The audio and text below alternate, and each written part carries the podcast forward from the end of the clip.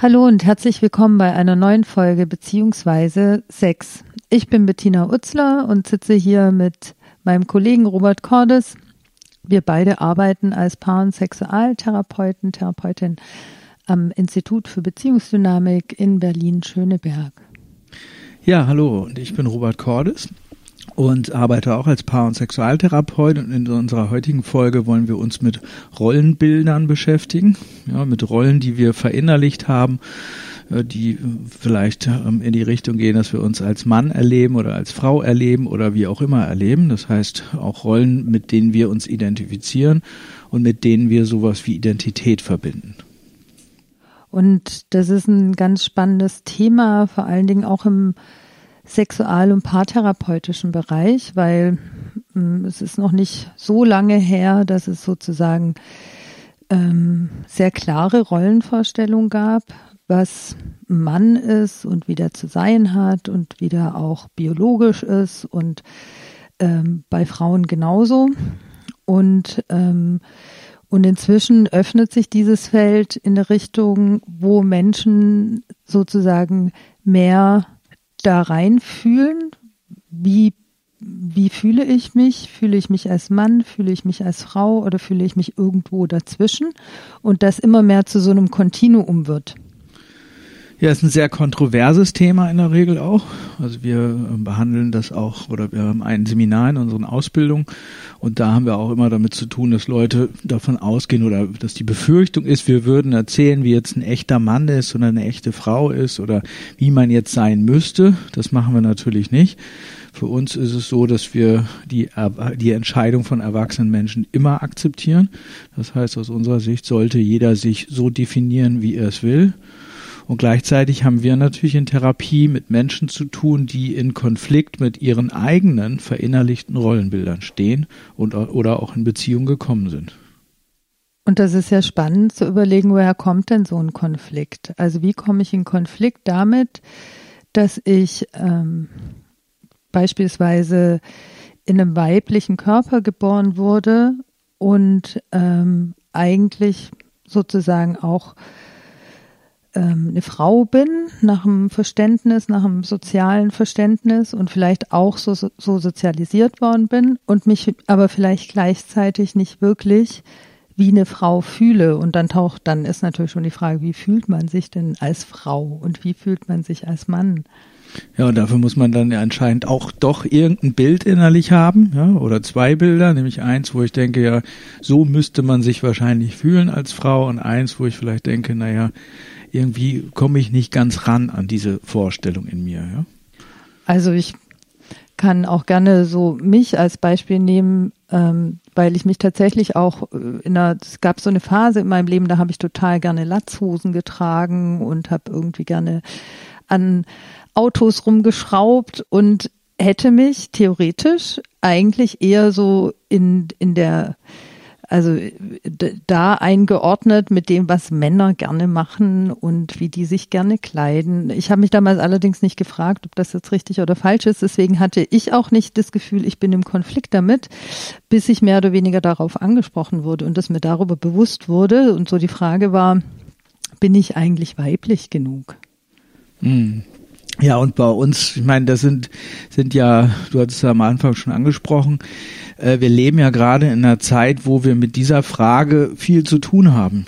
Ja, das war ja eher, äh, sagen wir mal so, ähm, äh, ich komme auch aus einer dörflichen, eher dörflichen ähm, Region und da war das irgendwie, das hat, da hat man solche Fragen gar nicht gestellt, wenn man so will. Ja, das war so, man hatte so einen bestimmten Weg, ist dann irgendwie als Junge in einen Fußballverein oder man konnte auch Handball spielen und hat dann so das Gefühl gehabt, ja, ich bin halt irgendwie ähm, ja, ich werde irgendwann mal zum Mann, zum Mann gehört irgendwas dazu, nämlich man muss halt eben Fußball spielen, man hat in bestimmter Weise mit Frauen zu tun.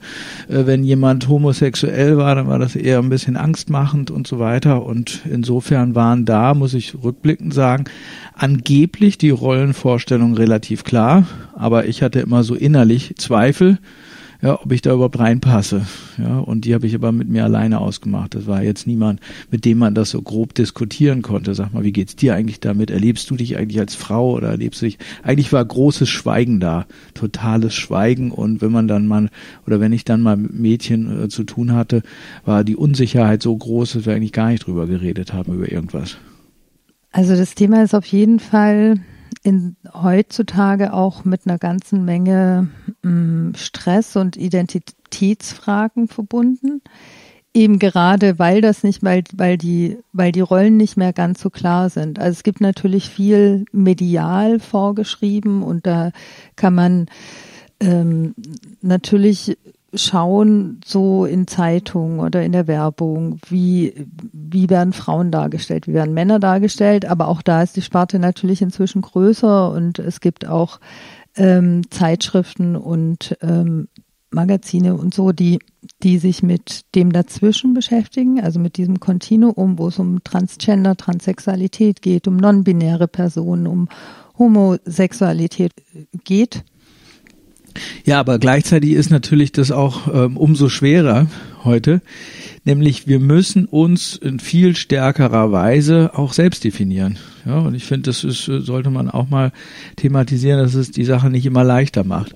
Das heißt, wenn ich jetzt zum Beispiel mich zugehörig fühle zu einer bestimmten Klasse, wie auch immer ich die definiere, kann ich natürlich auch ähm, meine eigene Definition da, darüber beziehen. Dann sage ich vielleicht, ja, ich bin Mann und ich gehöre jetzt zu den Männern oder sowas.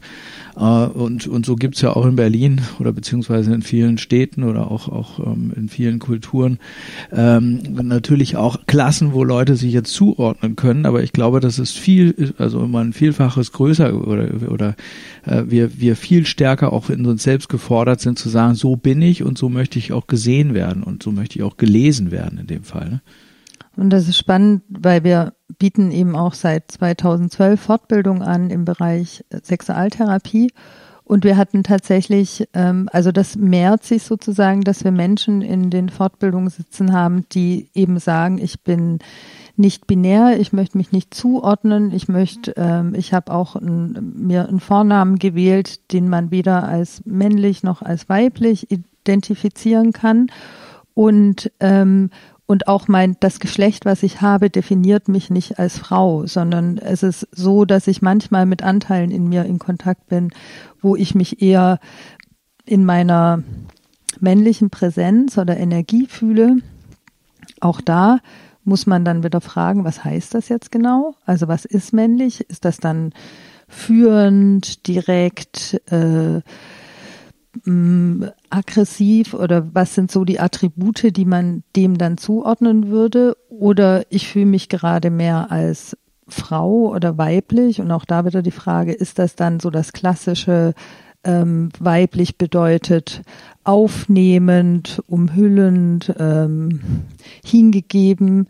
Da, da, da fängt das, da fängt das Komplizierte sozusagen schon an. Und, ähm, und wir haben eben seit mehreren Jahren einfach Menschen drin, die sagen, ich möchte mich nicht mehr einer bestimmten Rolle mit dem ganzen Attributen, die damit verbunden sind, zuschreiben. Und ich möchte auch so nicht gelesen werden was ich immer auffällig oder was daraus ent entwickeln sich halt immer auch spannende Diskussionen, finde ich, weil ich finde ja auch, wenn ich sage, ich möchte nicht so gelesen werden, äh, dann habe ich ja irgendwo eine Vorstellung. Ja? Wenn ich sage, ich möchte nicht mehr als Mann gelesen werden, dann muss ich ja innerlich auch eine Vorstellung haben, wie ich denn sein müsste oder beziehungsweise eine Vorstellung, an der ich mich orientiere.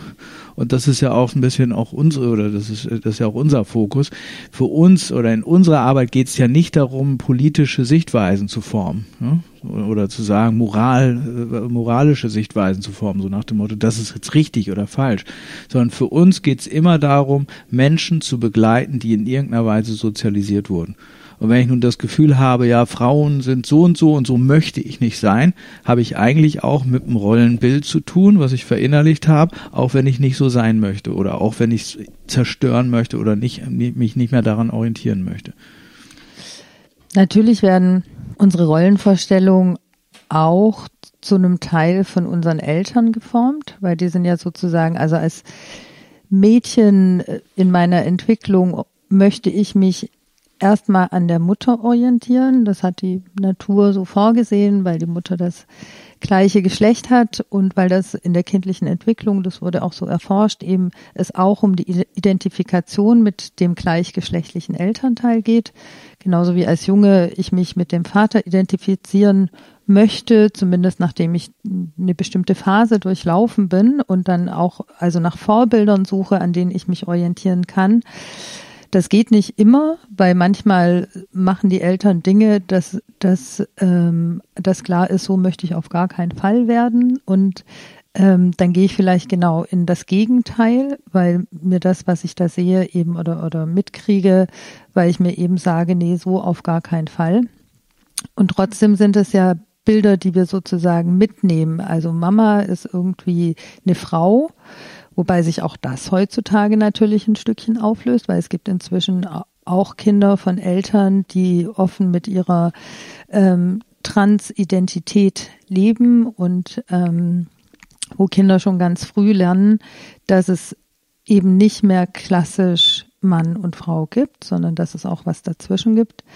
Aber in meiner Generation zum Beispiel war das, war das häufig und zum größten Teil so, dass es eben Mama gab als Frau und Papa als Mann und dass die wie so Vorbilder waren, die ich abgelehnt habe oder auch ähm, mich mit ihnen identifiziert habe und, und darüber sozusagen selber zu einer eigenen Identität gefunden habe, wo ich mich da verorten möchte.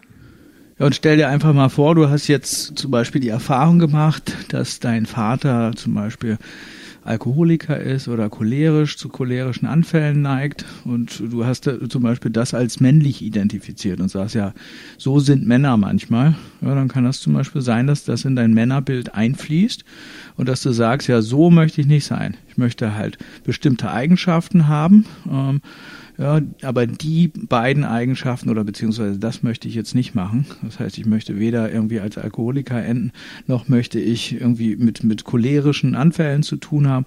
Und das natürlich menschlich völlig nachvollziehbar.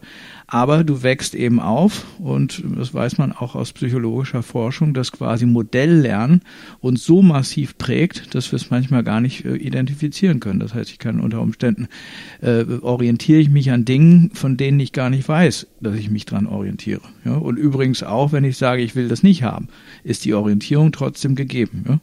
Wenn ich zum Beispiel sage, ich möchte auf keinen Fall ähm, äh, stolpern, zum Beispiel, das kennen wahrscheinlich die meisten, dann werde ich unter Umständen gerade deswegen stolpern, weil ich so genau mit dem Stolpern auch innerlich zu tun habe und mich so sehr darauf fokussiere.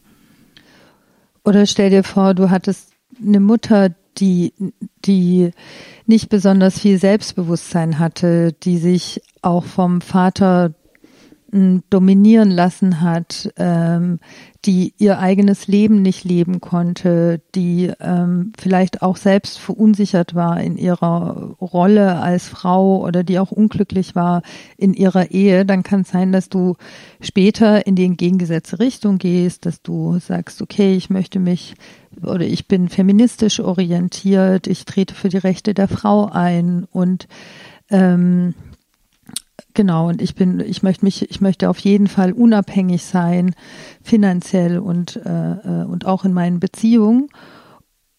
Und trotzdem äh, zeigt die Erfahrung, dass wenn du dann in der Dynamik drin bist und diese Kindheitsbilder mit der Zeit wieder auftauchen, dass du dich plötzlich in irgendwelchen Situationen, ohne dass du es so richtig mitkriegst, unbewusst äh, in der Rolle deiner Mutter wiederfindest. Ja, oder dass halt das total emotional wird, das Ganze. Das ist für uns immer so ein Index oder so ein Hinweis, ähm, die Emotionalität. Das heißt jetzt, ich könnte mir, ähm, ich könnte ja quasi relativ nüchtern mich selbst betrachten und sagen, ja, hier bin ich tatsächlich ähnlich wie mein Vater, hier habe ich vielleicht auch äh, Dinge verinnerlicht, auch wenn ich die nicht unbedingt mag, die mich an meine Mutter erinnern zum Beispiel. Aber was ich finde ich sehr auffällig äh, finde und auch gerade bei der ganzen Diskussion ist meistens so die emotionale Ladung des Ganzen. Ich erinnere mich noch dran, wir haben in der Ausbildung äh, immer ein Seminar, da bitten wir die Leute auch eine Collage von ihrem Männer- oder auch Frauenbild zu erstellen. Und eine ähm, hat eine Teilnehmerin, die hat sich da tierisch drüber aufgeregt und die hat uns quasi schon so fast Menschenverachtung vorgeworfen, wie wir nur so eine Aufgabe erstellen können. Die ist aber bewusst so vage gelegt äh, oder auch so vage definiert, dass du tatsächlich alles und alle persönlichen und eigenen Vorstellungen hineinlegen kannst. Und dann hat die irgendwie gesagt, wie können wir denn nur so alte Rollenbilder zementieren und so weiter. Ähm, der Effekt war, sie hatte ein riesen und ein wunderschönes Bild. Ich erinnere mich noch dran, also die hat sich total viel Mühe damit gegeben, über Tage da irgendwelche Ausschnitte zusammenzusammeln und ähm, hat dann für sich rausgefunden, dass sie eigentlich selber so massiv unter ihrer Vorstellung leidet, immer geschminkt sein zu müssen, irgendwie ein hübsches äh, oder eine hübsche Frau sein zu müssen, also so einem bestimmten Schönheitsideal entsprechen zu müssen, dass sie eigentlich selber so sehr unter Druck stand, äh, dass, dass das total emotional war für sie, allein sich mit diesem Bild, diesem verinnerlichten Bild und diesen Ansprüchen zu beschäftigen. Und ich kann mich an anderen Teilnehmer erinnern, ähm, das war auch so der erste, der uns damit konfrontiert hat. Der, da haben wir so Gruppen gebildet, äh, ähm, also die Frauen haben sich in den Kreis gestellt und die Männer und er hat sich so dazwischen hingestellt und hat gesagt, ich gehöre weder dazu noch dazu. Ähm, ich möchte auch zu keiner von den beiden Gruppen gehören. Ich verorte mich irgendwo dazwischen und ähm, und ich weiß auch tatsächlich, also auch sexuell äh, bin ich so in alle Richtungen offen sozusagen und ähm, und den haben wir dann eine ganze Weile begleitet. Und dann hat sich irgendwann herausgestellt, dass er in Bezug auf Frauen und auch auf gerade wenn es um Sexualität geht, dass er unglaubliche Ängste hat und ähm, dass er gar nicht weiß, wie er auf Frauen zugehen soll oder wie er sich verhalten soll, wie er sein soll, wie man das jetzt so macht, also auch wie man ähm, Kontakt aufnimmt und, und sich sozusagen angemessen verhält. Also er hatte da wohl auch so eine Vorstellung, wie es sein müsste und der konnte er einfach nicht entsprechen und seine quasi könnte man auch sagen, Flucht war dann zu sagen, okay, ich, ich bin ja auch gar, also ich will mich ja auch gar nicht wirklich als Mann definieren. Ich bin da irgendwo dazwischen. Also ich finde es wichtig, das nochmal zu unterstreichen, dass wir uns da nicht einmischen. Ja, jeder hat aus unserer Sicht, darf sich frei ausdrücken und leben. Ich finde Vielfalt, äh, Vielfalt da absolut zentral. Aber was man jetzt auch aus den Beispielen hört, die Leute leiden häufig unter ihren eigenen verinnerlichten Maßstäben und orientieren sich an Vorstellungen. Ja, und sonst kommen die ja auch gar nicht zu uns in Therapie. Zu uns kommt ja niemand und sagt, Mensch, ich möchte so und so sein und damit bin ich total zufrieden, sondern die Leute kommen zu uns in Therapie, wenn sie das Gefühl haben, irgendetwas stimmt nicht an mir und ich passe nicht in meine Beziehung oder ich merke an bestimmten Zuständen, denen ich so begegne in meinem Alltag, dass ich irgendwie ähm, so wie ich mich selber definiere und wie ich mich selber sehe, nicht irgendwie, irgendwie nicht passe. Ja, oder mit, mit der Umwelt in, in Konflikt gerate, weil ich immer wieder von meinen Partnerinnen die Rückmeldung bekomme, dass ich nicht männlich genug bin oder ähm, was weiß ich, zu weinerlich wirke oder wie auch immer, ja, oder irgendwie nicht sexuell anziehend bin für andere Menschen, ja. Und deswegen kommen Menschen dazu uns, weil sie eigentlich unter ihren eigenen Maßstäben leiden. Ja? Und weil sie auf der Suche nach ihrer Identität sind. Und ich finde das echt schön, dass sich das inzwischen mehr und mehr auflöst. Also ich habe neulich mal mit einer Person zu tun gehabt, die noch sehr jung war, also im jugendlichen Alter. Und ich habe geguckt und die hatte sozusagen beide Geschlechtsmerkmale, also Brüste und gleichzeitig Bartansatz. Und ähm, ich, ich habe tatsächlich, konnte jetzt nicht sagen, hat sich so relativ neutral gekleidet. Ähm, aber es war klar, es sind beide Geschlechtsmerkmale vorhanden. Und ähm, dann habe ich die gefragt, wie darf ich dich ansprechen, sie oder er? Und dann hat sie gelacht und hat gesagt, oh, ist aber nett, dass du fragst, ja gerne mit sie. Und die war so unaufdringlich mit dieser, mit ihrer mh, mm, Transsexualität. Und dann habe ich gesagt, wow, das finde ich echt toll. Also normalerweise habe ich, kenne ich das so, dass man da erstmal drüber reden muss und so wie, ne, und, und ähm, sich derjenige oder diejenige dann auch eben so vorstellt, dass sie sagt, bitte sprecht mich mit dem Pronomen an.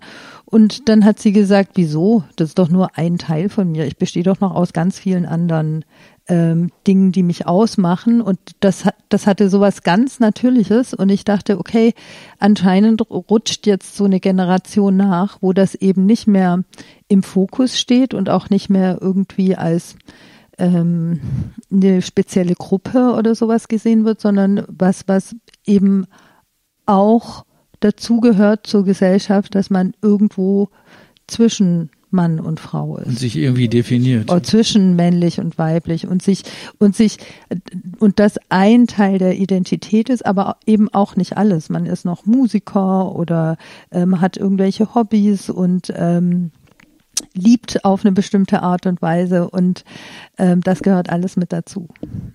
Ja, ich finde es auch toll, gerade wenn Menschen sich so, ich sag mal, entschieden haben ne, und ihre Identität auch so leben ähm, und das so eine Selbstverständlichkeit bekommt.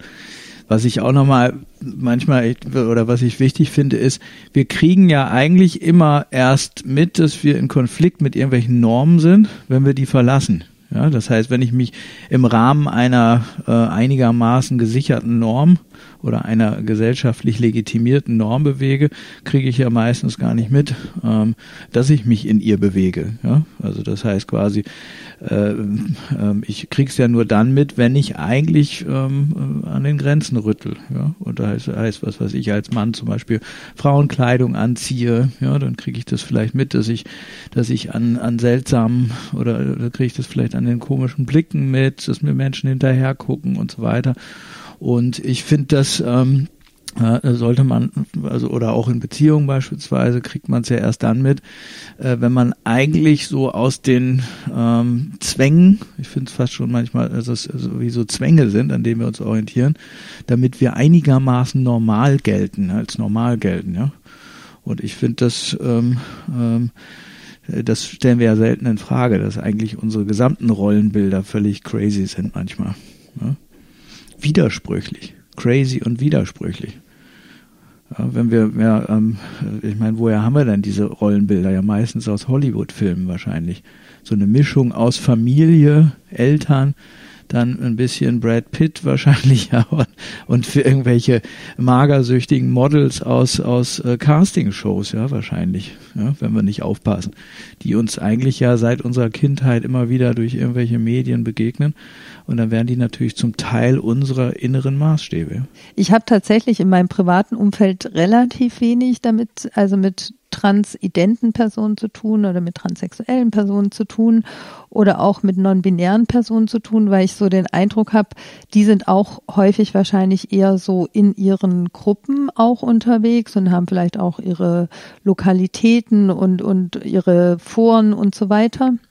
Aber ich habe in den Fortbildungen einfach immer wieder damit zu tun und ich finde, das bereichert auch total. Also ähm, mitzuerleben, wenn ein als Mann sozialisierter und äh, äh biologisch als Mann geborener in die Fortbildung kommt und mit Frauenkleidern und, ähm, und Nagellack und äh, emotional lacht und weint und, ähm, und sich darin völlig frei bewegen kann. Also ich denke da speziell an eine Person und das bereichert einfach, also auch die Diskussionen bereichern und ähm, öffnen sozusagen den Horizont und öffnen die eigenen Vorstellungen und ähm, regen auch dazu an, sich selber da immer wieder zu hinterfragen und auch eigene, auch, auch auf die Reise zu gehen, sich mal wirklich auch mit seinen eigenen Vorstellungen auseinanderzusetzen. Ne?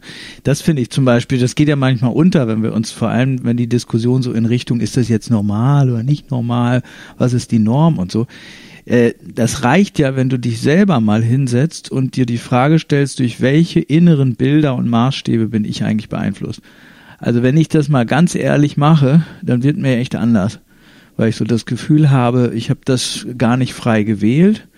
Da gibt es teilweise so Ansprüche von, ja, ich muss stark sein und souverän sein. Ja, so irgendwie eigentlich ähm, so richtig ähm, verhärtete Bilder, wie ich eigentlich sein müsste. Ähm, und ich muss sagen, dass ich echt von meinen eigenen verinnerlichten Bildern, wenn ich nicht ein bisschen Abstand gewonnen hätte in den letzten Jahren, auch durch therapeutische Auseinandersetzung, hätte ich echt Angst davor, ja, dem, dem zu begegnen. Ich glaube, das ist sowas von lebensfeindlich, wenn ich mir mal vorstelle, was ich da eigentlich für, für Bilder in mir trage. So eine Mischung wahrscheinlich aus äh, irgendeinem Schwarzenegger-Film ja, und irgendwelchen Vorstellungen von ich blicke äh, in die Zukunft, ja, bin ja gestählt im Wind und so weiter. Also echt, äh, da wird mir echt anders, ja. Deswegen je mehr ich mich damit beschäftige, umso mehr kriege ich auch mit, dass eigentlich die Ansprüche manchmal lebensfeindlich sind ähm, und entdecke auch neue Anteile in mir, ja, kindliche Anteile zum Beispiel und finde das mittlerweile auch faszinierend zu sagen, ja, das ist auch Teil meines meiner Identität, ja, dass es auch andere Anteile in mir gibt. Und um hier vielleicht auch ein Fazit zu ziehen, grundsätzlich sind wir alle irgendwo auf der Suche nach Identität und gerade so wie Robert erzählt hat, prägen uns Bilder, die wir uns nicht ausgesucht haben, die wir einfach verinnerlicht haben. Und ähm, diese Dinge, die, die prägen uns und wir suchen eben danach, wer sind wir? Und das ist manchmal auch eine lebenslange Suche und auch ähm, eine lebenslange Arbeit, diese inneren Anteile miteinander zu verbinden. Also auch die ähm, verinnerlichten Vaterfiguren, die verinnerlichten Mutterfiguren, die inneren Kinder ähm, und alle Anteile, die sonst noch in uns eine Rolle spielen. Wir suchen auch häufig nach Zugehörigkeit. Mm, in unserem Jahrgang war das noch eher so, bin ich jetzt Punk oder bin ich oder zu welcher Clique fühle ich mich zugehörig. Ähm, heute geht das tiefer, heute macht sich das also bis, bis, bis in die, ähm, ja, bis auch in die sexuelle, sexuelle Identität hinein ähm, taucht die Frage auf, wo, wo gehöre ich hin, wo gehöre ich dazu? Und wir wollen das nicht bewerten oder beurteilen. Das äh, muss jede Person für sich selbst herausfinden, aber wir unterstützen eben auf dem Weg dahin herauszufinden, ähm, wer möchte ich in meiner Identität sein und wie möchte ich leben in dieser Zeit, wo wir eine große Freiheit haben und gleichzeitig diese große Freiheit, sich entscheiden zu können, ähm, in welcher Rolle möchte ich sein und wie möchte ich gelesen werden, wo es eben auch eine ganze Menge Verwirrung gibt. Ja, und das ist Teil unserer Arbeit, Menschen da auch zu begleiten, zu unterstützen, ähm, sich selber verstehen zu lernen, auch da, wo wir widersprüchlich sind. Weil wir sind eben, gibt eben nicht das eine Rollenbild, an dem ich mich orientiere, sondern Widersprüche. Teilweise entgegengesetzte Pole, denen wir unterworfen sind. Manche erleben sich vielleicht als kindlich, haben einen kleinen Teil in sich, also ein Kind in sich, suchen nach Zugehörigkeit, nach Annahme vielleicht, nach Geborgenheit, während ein anderer Teil innerlich sagt, ja, ich muss doch stark sein und darf mich niemandem quasi jetzt als schwach von niemandem als schwach gelesen werden, weil ansonsten werde ich verlassen. Und genau diese schwierigen Konflikte, die Widersprüchlichkeiten zeigen sich natürlich uns immer auch in Beziehung und in der Sexualität. Und das ist genau das, weswegen wir auch sagen, dass jede sexuelle Problematik auch eine Möglichkeit ist, sich besser selber kennenzulernen. Ja, und mit sich quasi oder sich selber auf eine Reise zu begeben, um sich besser zu verstehen. Wenn dir unser Podcast gefallen hat, dann gib uns gerne ein Like, bewerte uns.